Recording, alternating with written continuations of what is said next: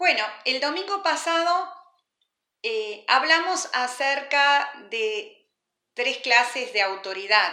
La autoridad quitada, que era la autoridad que correspondía a Satanás, a, Lucifer en su momento, que por todas las acciones que eh, Lucifer tuvo en contra o, en rebeldía contra Dios, eh, su autoridad fue quitada.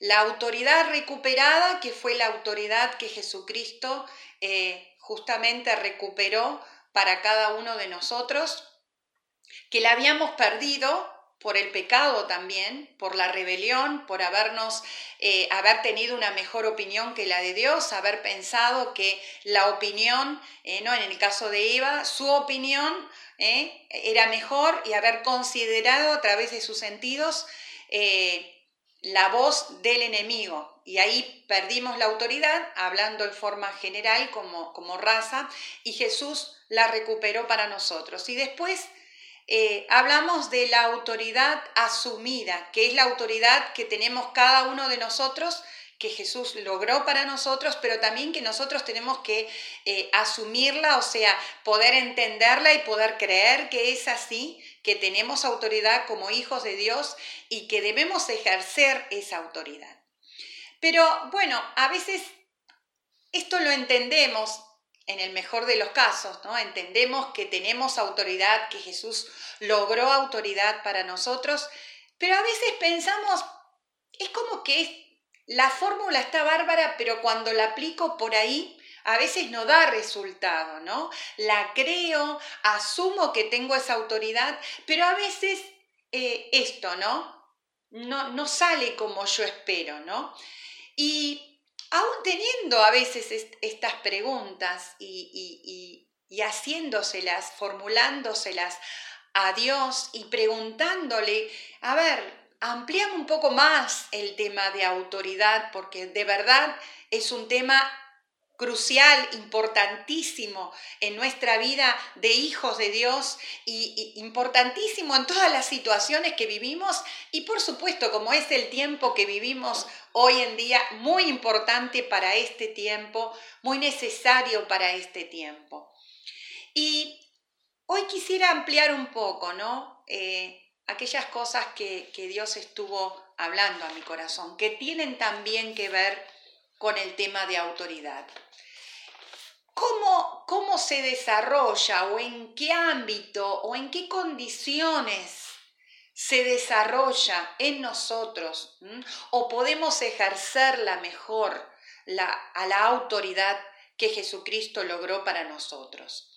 Y yo pensaba en, en desde que Dios eh, a mí me gusta mucho y yo lo repito mucho en mis mensajes, a mí me gusta empezar por el principio. ¿Cómo empezó Dios? Y antes de que Dios este, pudiera darle la autoridad eh, al hombre cuando lo creó, ¿cómo, ¿cómo empezó Dios todas las cosas? Y si vamos a la palabra, vemos que eh, la Biblia dice que la situación o el ámbito donde el hombre iba a ser colocado estaba desordenado y vacío. Y quiero tomar esta palabra, desordenado, ¿no? Lo primero que Dios pone ¿eh? cuando antes de crear al hombre, o lo primero que Dios hace, mejor dicho, es ordenar, orden. Lo primero que Dios trajo a este mundo antes de colocarnos a nosotros fue orden. Y esa fue la primer palabra que me vino como, como una condición, como digo, ¿no? Para que la autoridad que tenemos se pueda desarrollar en toda su amplitud, se pueda hacer efectiva. La palabra orden. Eh, me vino a la mente, ¿no? Cuando, ¿se acuerdan del rey Ezequías, ¿no? El rey Ezequías había desarrollado un reinado, bueno, y estaba en los últimos días de vida, Dios viene a él y le dice, Ezequías, vos te vas a morir, pero quiero que lo primero que hagas, o, lo último que hagas, es que ordenes tu casa. Podemos pensar en muchas, en muchos aspectos de lo que es casa, ¿no? Casa como su vida, casa como familia, casa como ámbito donde se manejaba, pero Dios, este, uno pensaría, wow, yo podría decirle muchas cosas, mira Ezequiel, te vas a morir, disfruta de tu vida, de tu familia, eh, de hacer las cosas que no pudiste hacer, eh, no sé, eh, podríamos darle muchos consejos, pero cuando Dios vio que este hombre se iba, le dijo, ordenate. Qué importante para Dios es el tema del orden. Y era algo importante, ¿no? Que, que este hombre antes de partir pudiera ordenar su vida. Orden. Yo creo que podríamos aún hacer una prédica solamente acerca del orden. Pensando primero en forma negativa, podemos pensar cuántas consecuencias negativas trae la falta de orden en nuestra vida. El la falta de orden en nuestra economía, por ejemplo, nos hace tener deudas, eh, nos hace este, quizás no lograr que, progresar en el ámbito financiero, nos hace perder un montón de cosas, ¿no? Eso en cuanto a la economía. La falta de orden, aún en la parte física donde nos movemos, en nuestra casa, ¿eh? también nos hace perder cosas, ¿no? A veces este, uno dice, uy, compré esto porque pensé que no lo tenía y después por ahí buscando, ¿no? En medio de ese desorden, encontramos aquello que compramos porque no lo teníamos en el lugar este, apropiado, prolijo u ordenado y tuvimos que gastar para comprar algo que, que, ya lo teníamos. Y así podemos poner muchos ejemplos que la falta de orden en nuestra vida, eh, muchos ejemplos negativos, ¿no? aún la falta de orden en nuestras relaciones interpersonales, ¿no? ¿Mm? Las, cosas cuando vienen fuera de lugar, cuando aún podemos poner palabras, eh, tipo de relaciones fuera de lugar. O sea, el orden, la falta de orden en nuestra vida eh, trae muchas consecuencias negativas. ¿Qué pasa con, por qué lo relacionamos con la autoridad? Porque la autoridad mm, se maneja, así como Dios hizo todas las cosas en un orden. Dios manejó y estableció autoridad en medio de un orden. Dios tuvo estipulado en ese orden cómo hizo las cosas, en los días que lo hizo. Estableció un orden de descanso. Al séptimo día descansó. si nosotros vemos cómo Dios ordenó el templo, Dios pensó en las mínimas cosas. Dios ordenó todas las cosas, aún las leyes que Dios dejó para nuestra vida eh, fueron en un orden, en un orden de, de prioridades, en un orden de relaciones. Bueno, todo Dios lo hizo en un orden. Entonces, si yo quiero ejercer autoridad, si yo quiero que esa autoridad asumida, entendida, eh, creída de que sí, Jesús me dio esa autoridad, yo tengo que empezar a analizar mi vida en cuanto a si las cosas están en orden. Como Dios le dijo a Ezequiel, no porque pensemos que no vamos a morir, no, eh, fue un ejemplo, eh, sino en decir, bueno, a ver, ¿Por qué yo no tengo autoridad en algunas cosas? ¿Por qué yo no puedo tener autoridad, por ejemplo, en mi palabra? ¿Por qué cuando yo digo algo por ahí se me cuestiona o no se me cree o, o se deja pasar?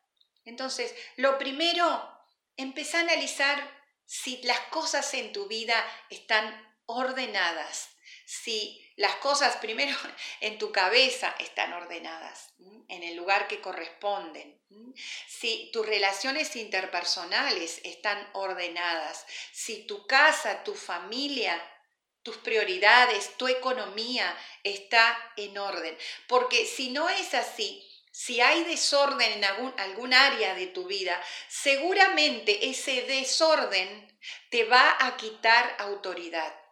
Eh, recuerden que el enemigo es el Dios del caos. Él se maneja justamente donde hay caos, donde hay desórdenes, donde las cosas están fuera de lugar. Ahí es el ámbito, uno de los ámbitos apropiados donde Él se maneja. Y justamente lo que decimos, lo que dijimos el domingo pasado, fue que la autoridad Él no la tiene, nosotros se la cedemos. Entonces, lo primero que tenemos que considerar para que nuestra autoridad pueda ser eh, ejercida es orden las cosas están en orden en mi vida y quizás vos por ahí, porque los seres humanos podemos puntualizar en dónde estamos. Bueno, sí, yo estoy bien porque mi economía está bien. Pero no estoy diciendo que te fijes en un área, o no, yo estoy bien porque mi familia está bien. No, revisa todas las áreas de tu vida para que puedas estar en orden. Lo segundo que me vino una vida de sujeción. La sujeción, ¿qué, involucra estar sujetos o respetar la sujeción? Bueno, estoy diciendo una de las palabras. Eh, la primera es honra, respeto, obediencia y cumplir leyes. Todas palabritas que a los seres humanos nos cuesta, porque el ser humano de por sí no le gusta estar sujeto. El ser humano le gusta tener eh, y, que se le respete, ¿no? Y que se le este, adjudique o, se le reconozca las ideas, se le reconozca la autoridad de palabras, se le reconozca la autoridad eh, de, de acción, pero al ser humano no le gusta estar sujeto a, lo que sea. Vamos a, pensar cuál fue el orden de Dios en la sujeción. Fíjense que ustedes, eh, si ustedes se fijan en la palabra eh, y ven el orden de Dios, hay un escalafón de autoridad. No es que, bueno, yo estoy sujeto a aquel porque me conviene o estoy sujeto al otro, si quiero o no quiero. O sea, la ley y el orden de sujeción en la Biblia es algo que está establecido como una orden. O sea, debemos sujetarnos al escalafón de autoridad, al escalafón que Dios ha dejado de autoridad. Yo como quizás parte de ese escalafón, no puedo llegar a tener autoridad con los que están quizás debajo, digamos, con las personas eh, que me tienen que respetar como autoridad. Si yo no respeto los escalafones de arriba de, mí como autoridad. Vamos a pensar en ejemplos. Me viene a la mente David. David era el rey David. David eh, era un hombre que había sido ungido, que había sido reconocido como el futuro rey, había eh, logrado grandes cosas en el mundo eh, humano y espiritual. Humano porque frente a todo un ejército tuvo una tremenda victoria frente, o sea, imagínense eh, ser reconocido frente a uno de, de, los ejércitos más grandes de la época. Uf, cualquiera diría, pero me logré una tremenda autoridad, demostré que soy capaz, que tengo, ¿no? Que, que, tengo la cabeza bien puesta, que tengo valentía, que tengo fuerzas. Y en el mundo espiritual, más todavía, porque a pesar de que él era un muchacho y todo, él reconoció que el que lo había ayudado a lograr tremendo triunfo era Dios. Entonces, en el mundo espiritual también, él era reconocido como un grande como un guerrero, como alguien que debía tenerse cuidado. Sin embargo, hasta que no llegó, o sea, él tenía un orden en este, el diagrama de Dios para su vida, todavía el tiempo de que él fuera rey todavía no había llegado. Y ya sabemos la historia, Saúl lo quería matar, quería destruirlo, y él estaba perseguido por este hombre, Saúl, que se había, ¿no? Eh, se había propuesto sacarlo del camino porque ya se había dado cuenta que este David era un hombre reconocido, ¿no? Eh, ya cantaban acerca de este hombre. Cuando David tuvo la oportunidad de destruirlo, de matarlo a Saúl, David no lo hizo, porque David tenía en claro que su autoridad iba a permanecer en él, él iba delante de Dios a seguir y permanecer con su autoridad, siempre y cuando él respetara, eh, los, estuviera sujeto eh, al orden de autoridad. En ese momento Saúl era su autoridad y él decidió permanecer sujeto a esa autoridad y dijo, no, yo podría, tengo la oportunidad y ahí lo tengo regalado pero no lo voy a hacer. Decido estar sujeto. La sujeción no es algo que se merezca. A ver, ¿por qué digo eso? Quizás Saúl no merecía que David estuviera sujeto a él. Eh, Saúl estaba haciendo todo lo contrario para que eh, fuera digno de, de que David lo matara. Sin embargo, David sabía que Dios no quería que él hiciera eso.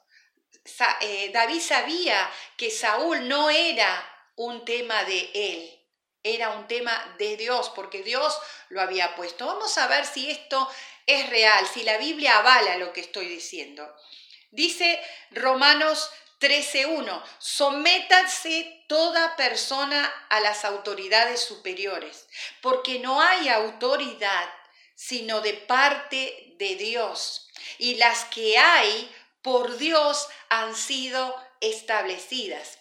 A ver, por supuesto que van a haber autoridades, digo por supuesto porque en este mundo tan corrupto y especialmente eh, en esta área del planeta, ¿no? Donde eh, la corrupción, poniendo el ejemplo, ¿no? De las autoridades que gobiernan nuestra nación, a ver, podemos cuestionarnos un montón de cosas. Podemos no estar de acuerdo, podemos aún decir, no, yo no estoy de acuerdo con esto, esto eh, eh, yo no lo avalo, no es parte de mis valores, no comparto esto. Pero eso no es una excusa para que yo no esté sujeto a las leyes que se me están marcando.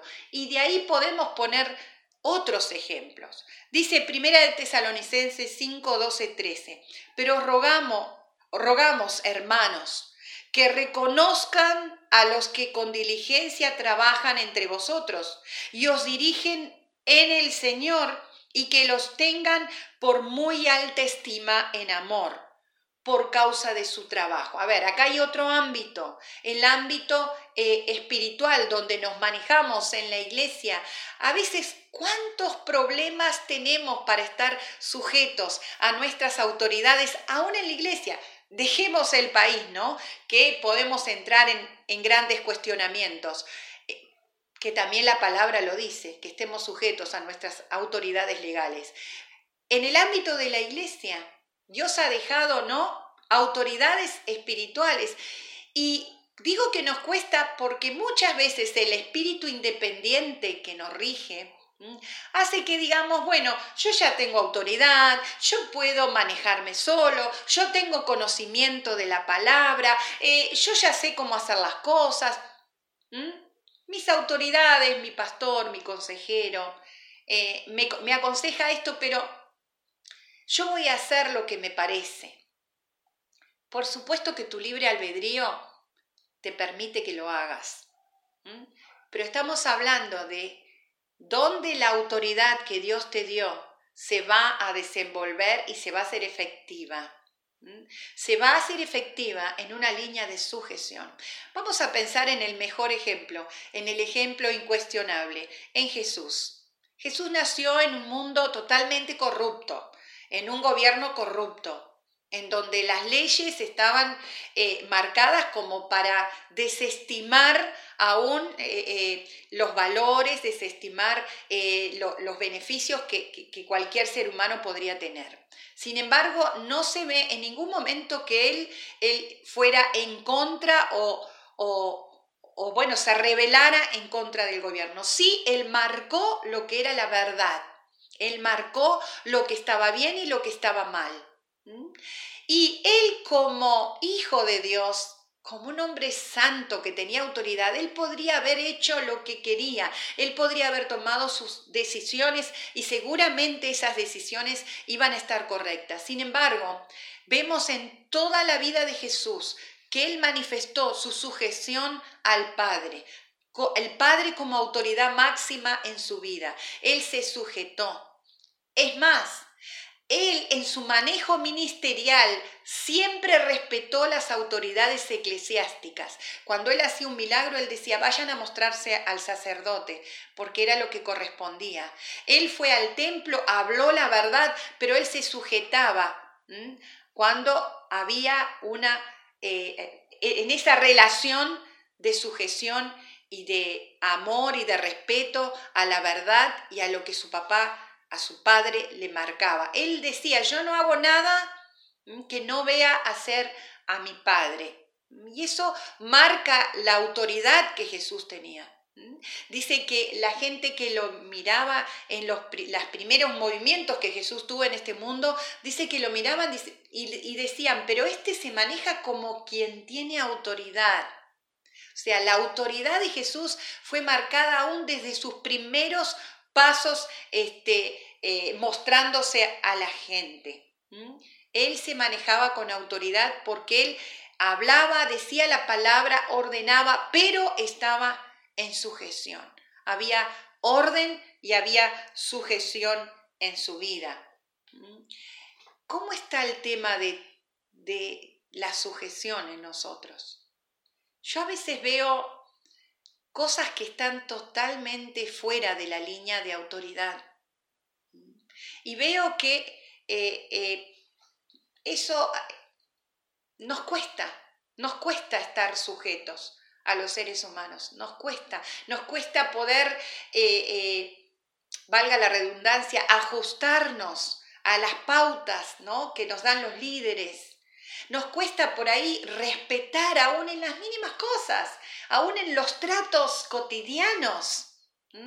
Hay, hay una relación de amor cuando tenemos líderes que nos aman, nos respetan, tenemos líderes que, que nos cubren, nos protegen, nos enseñan.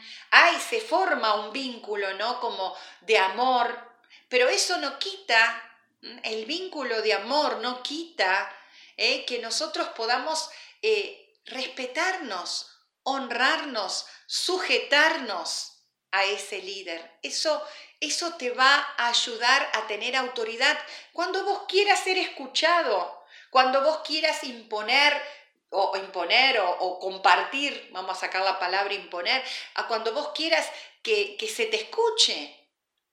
Si, si esto no está pasando, revisa tu línea de sujeción. Mira, la Biblia da un escalafón, como te dije, de las personas a las que tenemos que estar sujetas. Eh, personas que nos gobiernan en el ámbito legal, personas que nos pastorean. Aún no quisiera entrar en otros temas, pero eh, dice que las esposas debemos estar sujetas a los esposos, cómo los esposos están sujetos, ¿no? Vean la línea de autoridad. A veces yo veo, ¿no? Y escucho, ¿no? Eh, que algunos se quejan que, bueno, mi esposa no está sujeta o la esposa, bueno, eh, mi esposo me exige que yo haga, pero, a ver, hay un escalafón de sujeción. Maridos, ustedes están sujetos a Jesús, como Jesús está sujeto a su Padre. ¿Mm? Eso, esa es la línea de sujeción. Si eso no sucede, ah, se va a cortar la línea de sujeción. Se quita la autoridad. Estamos hablando de dónde son las, los ámbitos o, cuáles son las condiciones para tener autoridad.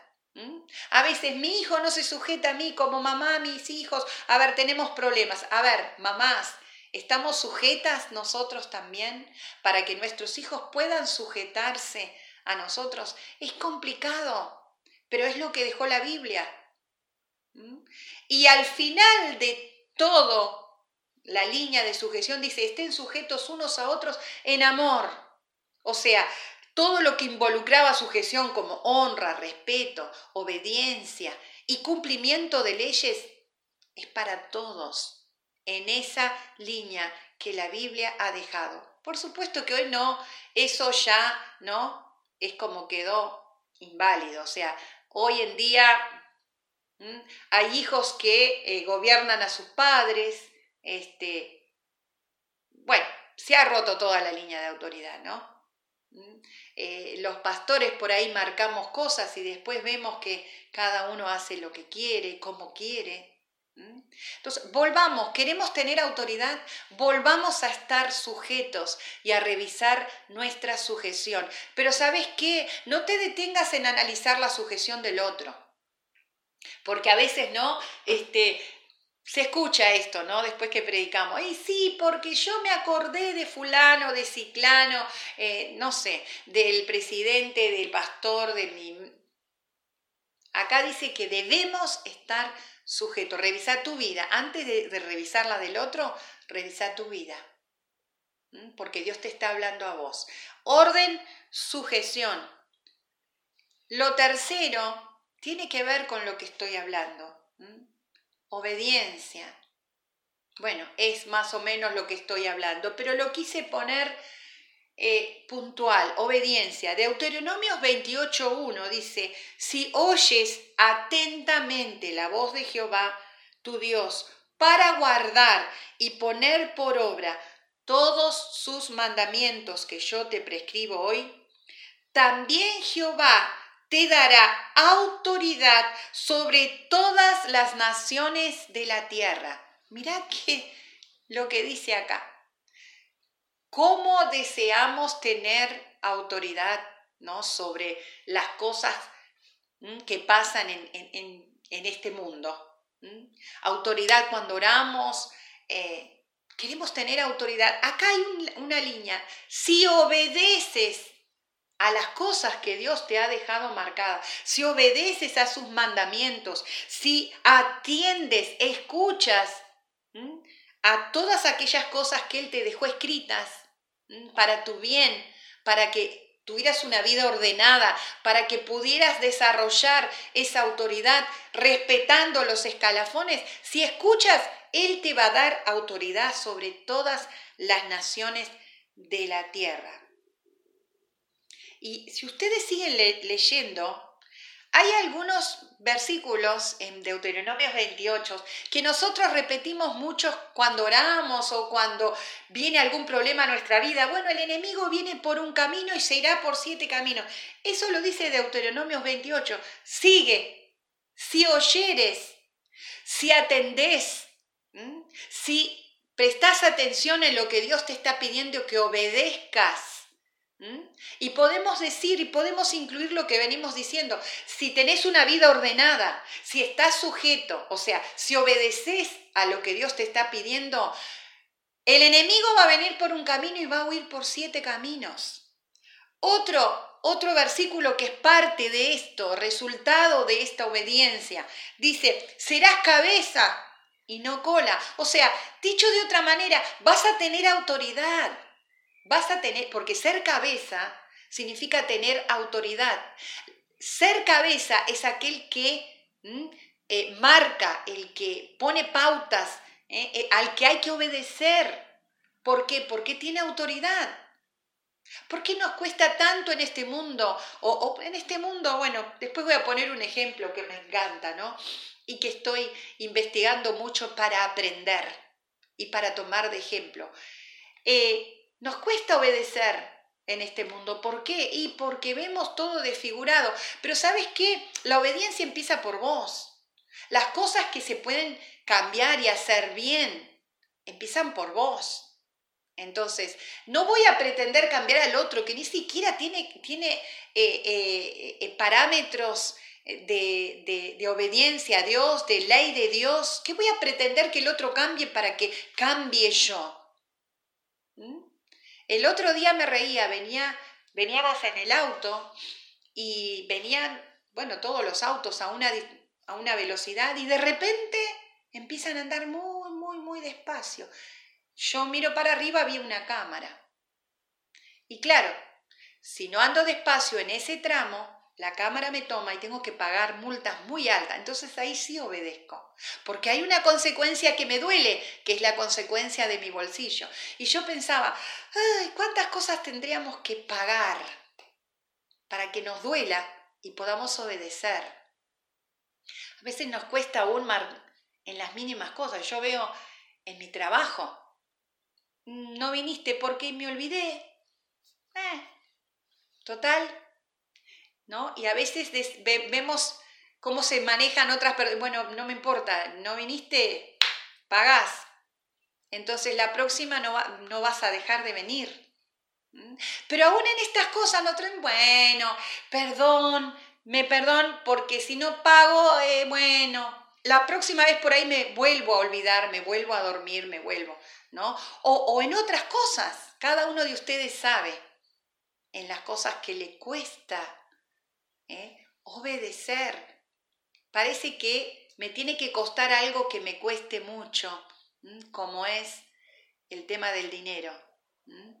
Entonces, si obedecemos, dice la palabra, vamos a tener autoridad sobre las naciones, vamos a hacer cabeza y no cola. El enemigo va a venir a atacarnos, pero va a huir de nosotros, porque sabe que Dios va va a respetar, va a activar, va a respaldar la autoridad que tenemos porque no tiene de dónde agarrarse el enemigo, ¿no? Dice Primera de Juan 3, 21 y 22, amados, si nuestro corazón no nos reprende, confianza tenemos en Dios y cualquier cosa que pidiéremos, la recibiremos de Él porque guardamos sus mandamientos. Cualquier cosa que pidamos la vamos a recibir. ¿Por qué? Porque nuestro corazón no nos reprende. ¿Qué significa esto? Si nuestro corazón nos reprende es porque hay cosas que no las estamos haciendo y sabemos que las tenemos que hacer.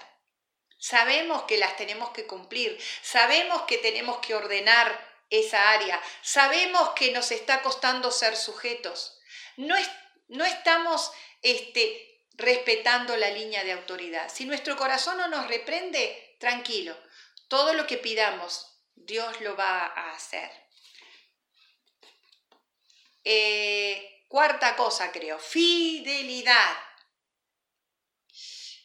¿Qué, ¿Qué decimos con fidelidad? Bueno, creo que todos entendemos el término, pero yo puse fidelidad barra constancia barra permanencia.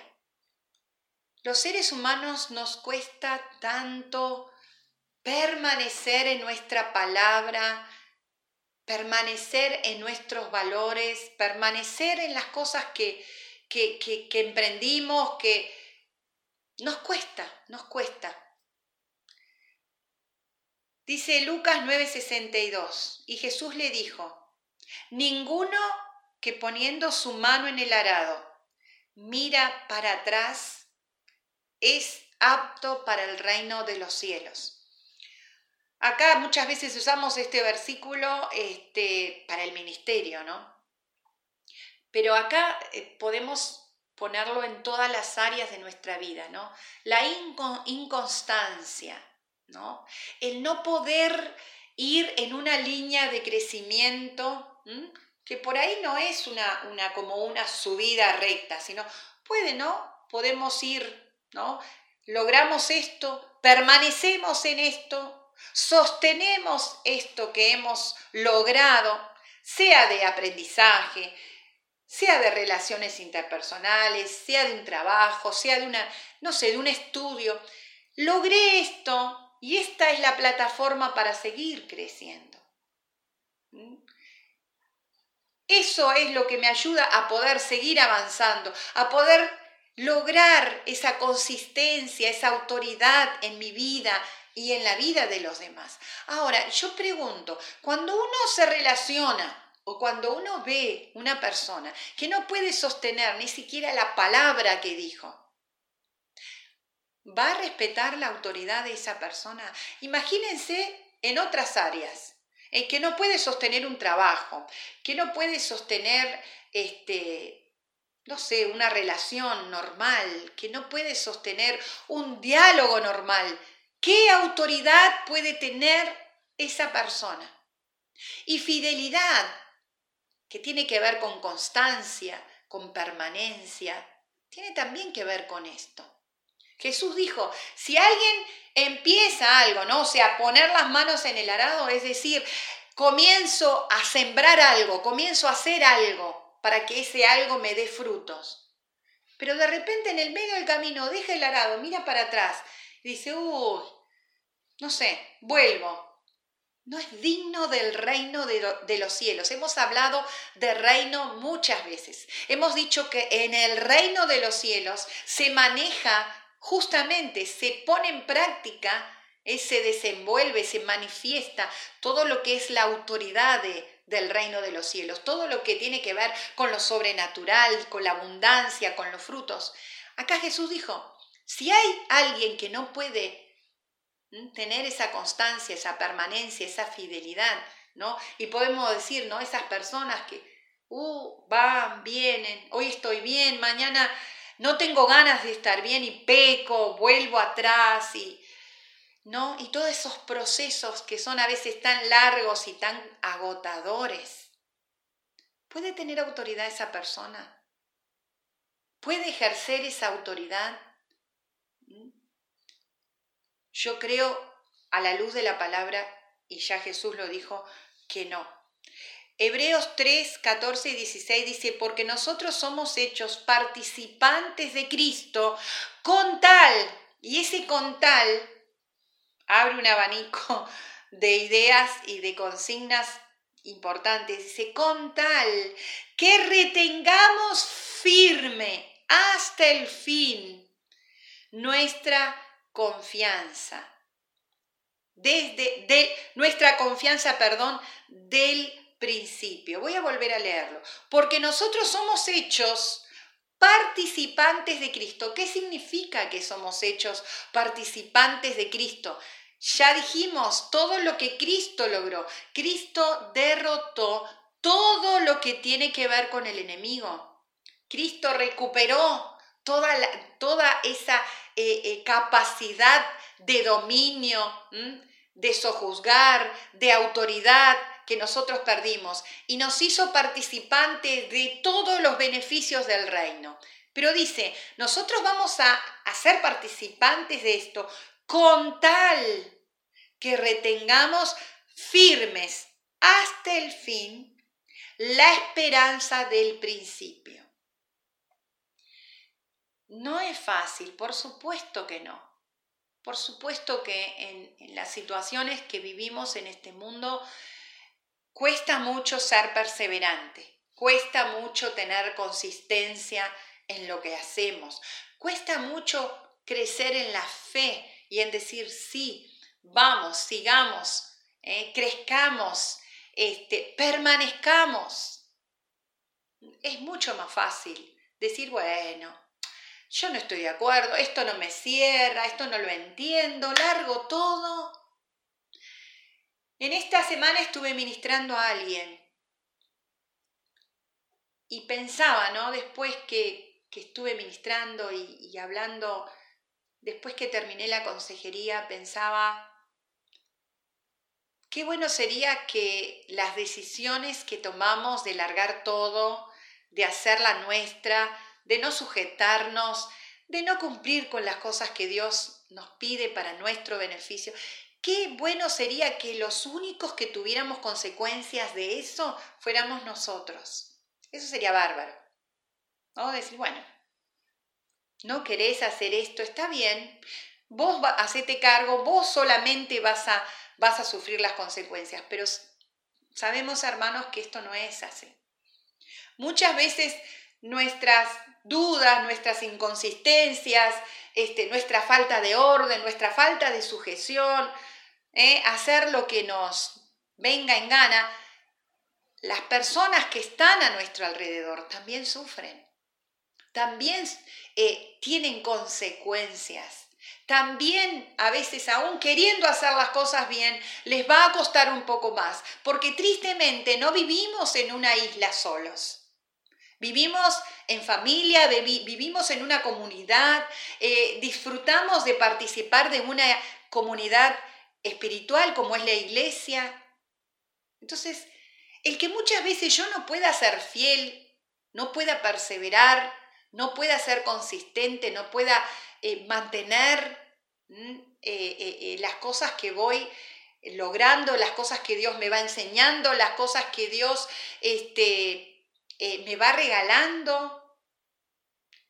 Tristemente yo también, aparte de sufrir yo, aparte de perjudicarme yo, voy a perjudicar el entorno que tengo. Entonces ya es doble responsabilidad. Y justamente ministrando yo decía, ¿no? Con esta persona, eh, ¿cómo le está costando ejercer esa autoridad? Porque a veces, ¿no? Tenemos, ¿no? Ese, esa balanza desnivelada y que nos cuesta. Igual para que te quedes tranquila o tranquilo si, si estás sufriendo esto, ¿no? Si estás queriendo salir adelante, tener autoridad, ser cabeza y no cola, y por ahí tenés del otro lado de la balanza, bueno, eh, Dios va a tratar de nivelar eso.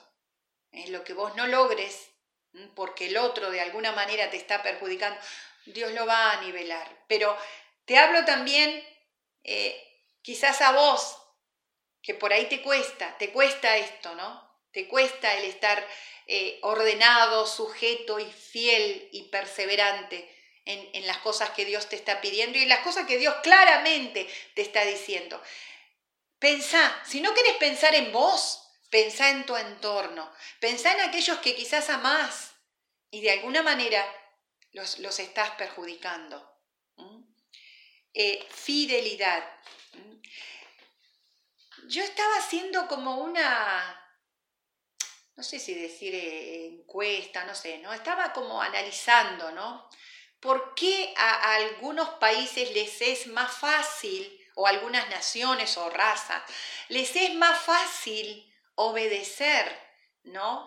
Y, vemos que en esa obediencia que tienen como nación, son eh, eh, eh, han crecido, son, son naciones que, uno tiene que mirar y decir, ¿cómo logran esto esas cosas? Y por ejemplo, estuve mirando este, qué pasaba en Singapur, ¿no? No sé si algunos de ustedes han, han, leído un poco o han escuchado acerca de, Singapur. Y, uno dice, Singapur es una, es una nación que ha sido, bueno, fue la que tuvo, ¿no? Lo mismo que, que bueno, Japón, tuvieron fueron este, arrasados, ¿no? Tuvieron bomba atómica, tsunamis, este, terremotos que, sin embargo, se levantan. Ahora, es increíble. Estudiando el manejo de cómo se manejan como ciudadanos y cómo las pautas que han tenido, de los que yo le mencioné sobre orden, sujeción y fidelidad, no le falla ninguna. Este famoso hombre, ¿no? Li Kuan Yew, ¿no? Cuando llegó, ¿no? Que estoy segura que lo habrán escuchado porque se ha hablado mucho de este hombre, ¿no? Que, que, gobernó, por ejemplo, Singapur. Y él cuando llegó se encuentra con una nación totalmente destruida, una nación donde, bueno, era un desbande total, ¿no?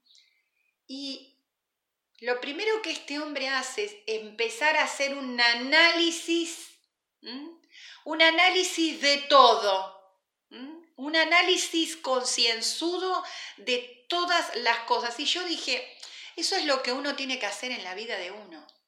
Cuando uno quiere, ¿no? Y acá llevándolo a nuestra vida personal, nuestra vida de familia, nuestra vida de iglesia, un análisis de en dónde estamos fallando. Y dice que él organizó, ¿no? Él, puso a una institución que hasta fue una, es una institución que funciona hasta como desmembrada de, la parte gubernamental porque no tiene ninguna, este, ningún partido político al cual tiene que rendir cuentas. Y este, esta comisión analiza profundamente las leyes, eh, la situación del país, de, cómo hacer cumplir, o sea, es, me gustaría que lo vieran porque está muy interesante, ¿no? Ahora, fíjense ustedes, algunos de los valores que ellos han impuesto en su nación. Ellos no faltan a la palabra.